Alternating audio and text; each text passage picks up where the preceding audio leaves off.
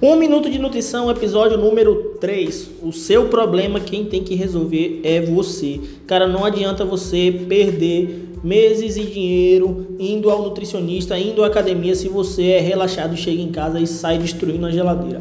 Para de fazer isso com você mesmo. Você está perdendo seu dinheiro, você está perdendo seu tempo, você está estressando os profissionais que estão com você. Você precisa dar um jeito nisso. Resolva os seus problemas. Seja decidido. Procure fazer algo melhor para sua vida. Para de dar desculpa e dizer que você não consegue fazer as coisas, porque você consegue sim. Você tem a capacidade.